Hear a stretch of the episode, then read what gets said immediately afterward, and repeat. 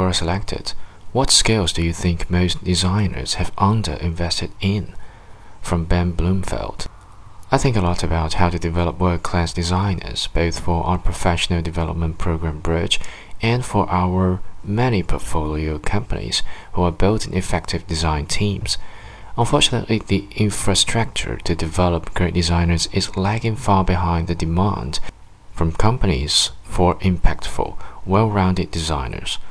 From our research, here are a few skills that many companies say their best design leaders have, but that many designers have under. Facilitation. The best design leaders are effective facilitators.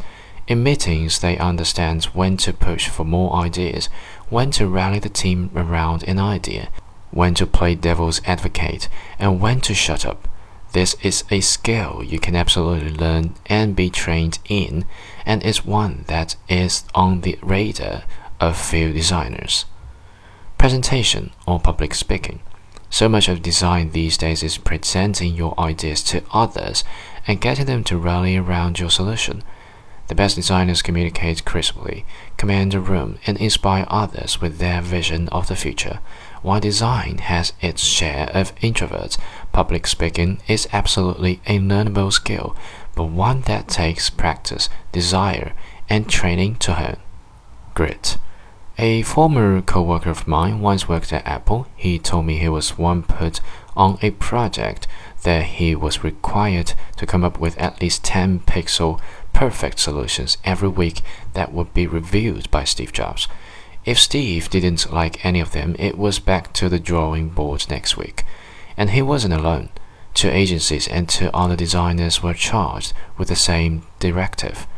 Then one day, Steve flipped through his designs, pointed to one, and said, That's the one. When I asked him what kept him from giving up, he said, I just have the desire to outclass everyone around me. Clearly, he has an innate drive that fights him past iteration 10, 100, and so on. But designers can train that muscle.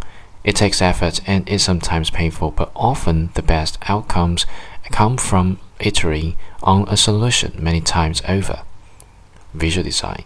Today's designers are entering design from a much broader set of backgrounds.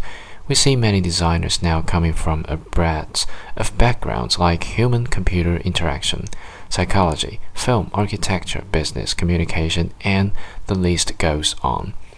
What this means is that many of them haven't had formal visual design training. The ability to discuss why a typeface works, how to adjust spacing or color to create a harmonious composition, or how to effectively move someone through a process using visual design is unfortunately beyond the skills of many designers today. While some people have an innate talent for visual design, it is also a skill that can be developed through hours, weeks, months, and years of practice and training. There are some great online resources here as well, like CreativeLive or Jessica Hische's typography class. If you are looking to be a world class designer, do not overlook developing this fundamental skill code. If you are working on tech products and services, you should at the very least understand enough code to communicate effectively with your engineers. With so many design tools like Framer enabling designers to use code to communicate their design and stress test their ideas, it has become a skill that really separates good product designers from great ones. With the wealth of online courses on services like Skillshare, Coursera, and Udemy, there is little excuse for not taking the time to develop basic programming skills as a designer today.